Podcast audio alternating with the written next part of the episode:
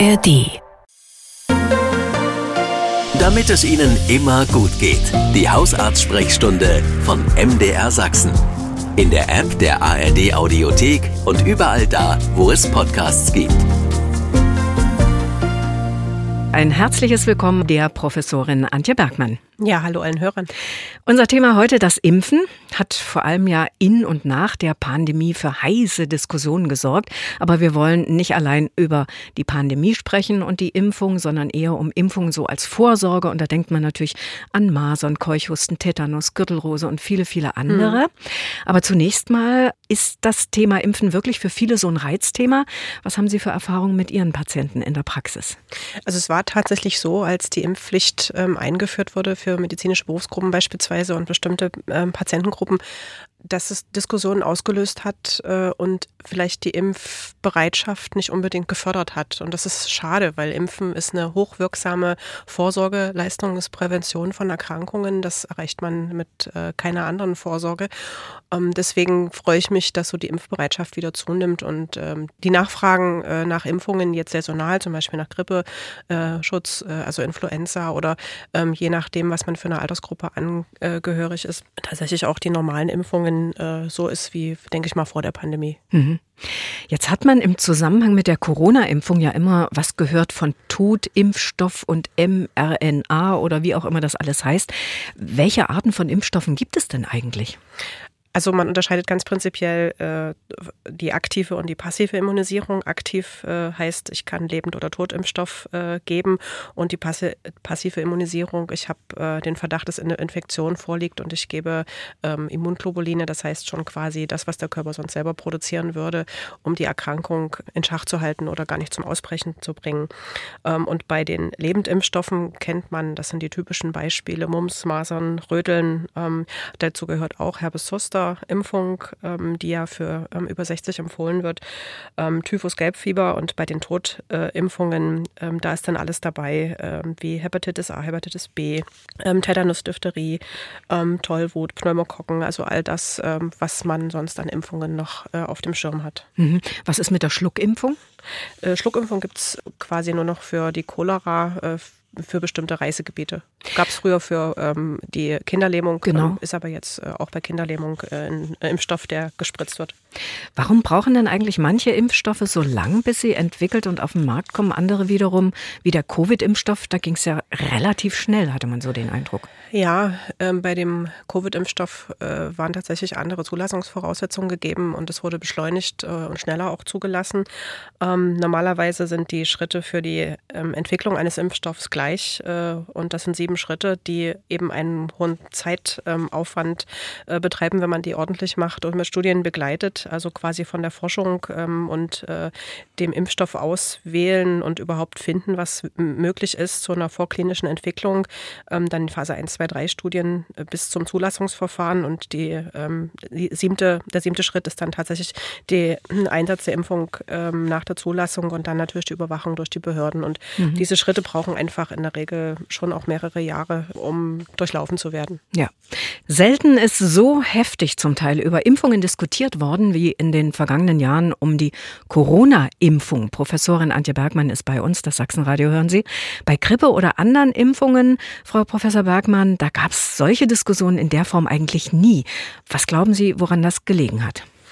Ich glaube, es äh, herrschte und herrscht vielleicht auch jetzt eine große Unsicherheit auch in der Bevölkerung und vielleicht auch Mythen oder andere Grundvoraussetzungen, die dem Impfstoff auch gegen Covid zugeschrieben werden. Also ähm, schützt definitiv nicht äh, vor Infektionen. Das heißt, man kann sich, obwohl man geimpft ist, anstecken. Und das, glaube ich, war gar nicht so ähm, in den ersten Diskussionen führend. Und viele mhm. haben sich gewundert, ja, ich bin jetzt mehrfach geimpft und habe mich trotzdem angesteckt. Ja, auch weil ähm, die Viren natürlich ähm, lernfähig sind und sich anpassen und mutieren und und verändern und man sich dann mit einem neuen Stamm vielleicht wieder ansteckt. Also ähm, ich denke, das hat dazu beigetragen. Und ähm, ja, die, die Unsicherheit ähm, rührt natürlich auch daher, dass es viele, viele, viele Informationsquellen und viele Fehlinformationsquellen gab. Mhm.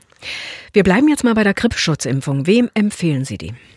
Also die Grippeschutzimpfung äh, wird Patienten über 60 empfohlen, Patienten mit chronischen Grunderkrankungen, zum Beispiel Bluthochdruck oder Diabetes oder Asthma ähm, oder andere Lungenerkrankungen, dann Bewohnerinnen von Alten- und Pflegeheimen, äh, natürlich dem medizinischen Personal, also ausschließlich, also wirklich ähm, alle, die irgendwo am Patienten arbeiten ähm, und Personen, die mit viel Publikumsverkehr ähm, zu tun haben, also ähm, in Banken, äh, in mhm. ja, ähm, Geschäften. Zum Gaststätten. Mhm. Mhm.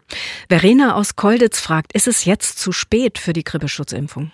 Nein, es ist nicht zu spät. Ähm, man empfiehlt natürlich so eher im Herbst, Oktober ähm, die Impfung äh, vorzunehmen. Ab September ist der Impfstoff meistens verfügbar, aber man kann durchaus äh, bis März noch impfen. Mhm. Und sie fragt auch noch, kann man Corona und Grippeschutzimpfung eigentlich gleichzeitig ja, verabreichen? Kann man gleichzeitig verabreichen, wird auch gut vertragen.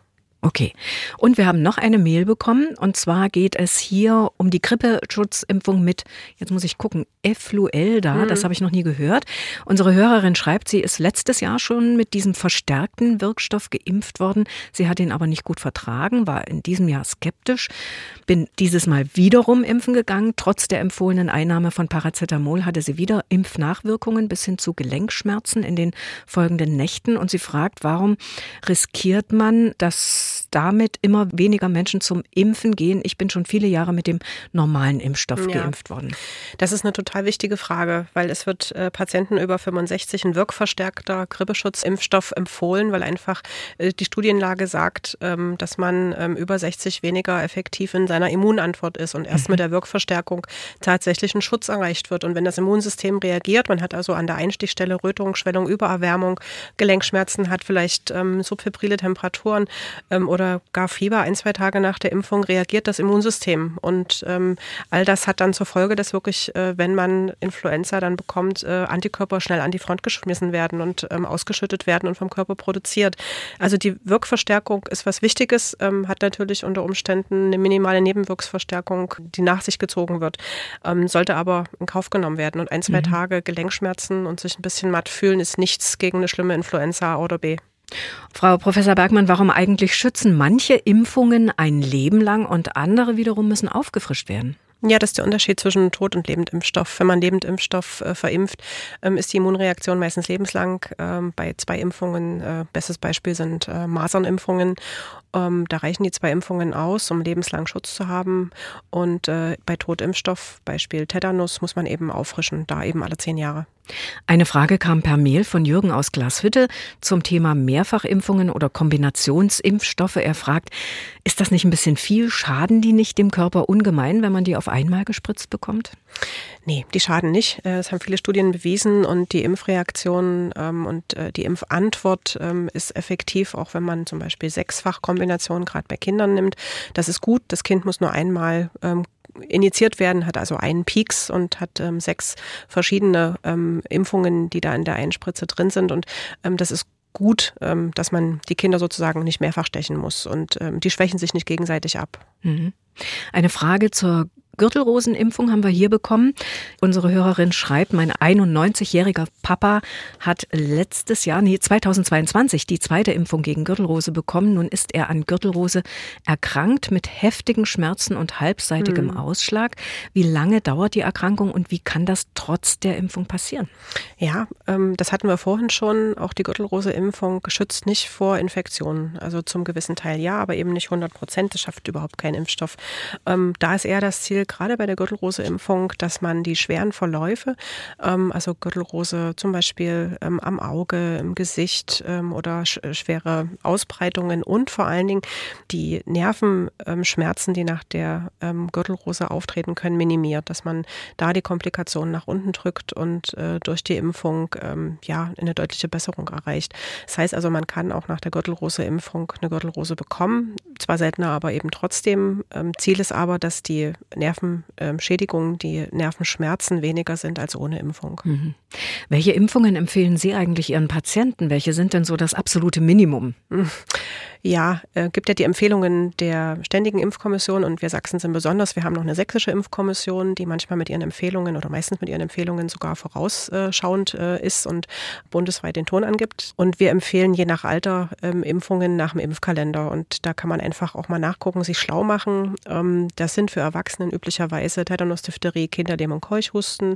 Man muss schauen, bei Erwachsenen hatten die irgendwann mal zwei Masernimpfungen gehabt ähm, und dann je nach Lebensalter über 60 auch Pneumokokken, mhm. ähm, Herpes-Zoster-Impfung, äh, Grippeschutzimpfung saisonal und je nachdem, in welchem Gebiet man arbeitet, ähm, Hepatitis A und B bei ja, medizinischem Personal oder wenn man in der Küche arbeitet oder im Kindergarten da zum Beispiel und dann spezielle Reiseimpfungen, wenn man mhm. Risikogebiete besucht. Mhm. Jetzt haben Sie gerade schon die Ständige Impfkommission, die STIKO, erwähnt. Im Zusammenhang mit der Corona-Impfung war ja immer wieder die Rede davon. Können Sie vielleicht mal ganz kurz sagen, was die eigentlich machen? Das ist ein Expertengremium, ganz kurz ähm, erzählt und runtergebrochen, mit verschiedenen Wissenschaftlern aus ganz verschiedenen medizinischen Bereichen, von Epidemiologie bis hin zur Allgemeinmedizin, die tatsächlich ähm, bestimmte die Studien zur Zulassung bewerten, die Nutzen und Effektivität bewerten und dann natürlich dementsprechend Empfehlungen aussprechen. Das Thema Impfungen heute hier bei uns in der Sachsenradio Hausarzt-Sprechstunde. Fragen dazu besprechen wir mit Frau Professorin Antje Bergmann. Und wir bleiben mal bei den Zecken und den Gefahren nach einem Zeckenbiss. Sachsen ist ja inzwischen Risikogebiet. Die Zahl von FSME-Erkrankungen steigt. Die werden ja von Zecken ausgelöst. Und daher ist auch die Impfung gegen FSME bekannter geworden. Wer sollte sich denn impfen lassen? Also alle Erwachsene und ähm, alle Kinder, die äh, eine höhere Exposition haben. Das heißt also, die wirklich äh, draußen im Wald sind äh, und sich bewegen in der Natur. Natürlich die mit einer beruflichen ähm, Exposition, das heißt also Forstwirtschaft, ähm, Landwirtschaft, Reisende, die in diese Gebiete fahren. Ja, also für die ist die Impfung empfohlen. Ist das eine einmalige Geschichte oder muss das die wiederholt sind, äh, werden? drei Impfungen und dann muss man nach den drei Impfungen äh, regelmäßig alle drei bis fünf Jahre je nach Impfstoff nochmal auffrischen. Aha. Was sind denn typische Impfnebenwirkungen? Also eine Impfung ist ja ein Einspritzen äh, in der Regel von einem Impfstoff und an der Einstichstelle kann es zu Rötung, Schwellung, Übererwärmung kommen. Die typischen Impfnebenwirkungen können sein, dass man ein, zwei Tage abgeschlagen ist, vielleicht auch so ein bisschen Temperatur entwickelt. Äh, die Erwachsenen meistens ohne Fieber. Kinder haben dann vielleicht nach der ersten, zweiten Masernimpfung auch äh, manchmal Fieber oder eben so eine Impfreaktion mit ähm, Impfmasern. Äh, das heißt also, das sind alles normale Impfreaktionen. Mhm. Und äh, im Gegensatz dazu gibt es noch Impfkomplikationen. Das sind schwere Nebenwirkungen, die länger anhalten, Lähmungen beispielsweise. Ähm, die muss man dann tatsächlich ins Gesundheitsamt äh, melden mit vorgeschriebenen Bögen, damit äh, entschieden werden kann, ob äh, der Impfstoff wirklich schuld ist mhm. und ähm, was vielleicht an Schadensersatz zur Verfügung steht. Mhm. Und was sind demgegenüber Impfschäden? Das sind die Impfschäden. Ach, die das sind jetzt, die jetzt, die ne? Also ah. Äh, ganz normale Impfnebenwirkungen, mhm. Äh, da klärt der Arzt, also er muss auf beides äh, hinweisen und ja. aufklären, ne? auch wie häufig das ist. Und das ist bei unterschiedlichen Impfungen eben unterschiedlich. Ne? Anne-Mone Wissler aus Thum schreibt, ich habe gehört, dass es eine Impfung gegen Blasenentzündung gibt. Das wusste ich bis vor kurzem nicht. Ich leide oft unter dieser Erkrankung. Sollte ich mich impfen lassen?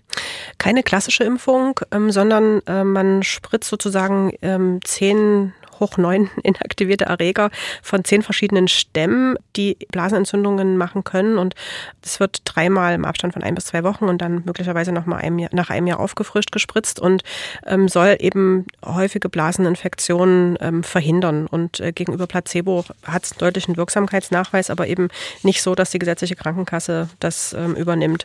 Lohnt sich für Patientinnen, ähm, die ganz häufig Blaseninfektionen übers Jahr haben. Mhm. Aber das scheint doch eine ganz neue Geschichte zu sein. Ich habe davon das auch noch nichts gehört. Gibt es schon eine ganze Weile, eine ganze aber Weile. ja, dadurch, dass man das selber bezahlen muss, ähm, so. denke ich mal, ist die Inanspruchnahme nicht ganz so hoch.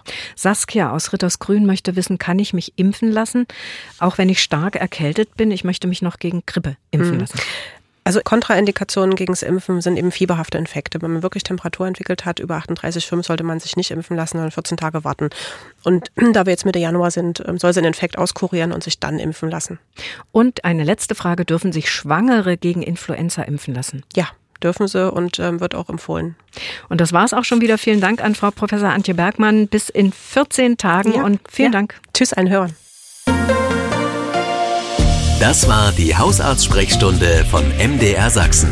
Und wenn Sie Haustiere haben, hören Sie doch auch mal in unsere Tierarzt-Sprechstunde rein. In der App der ARD Audiothek.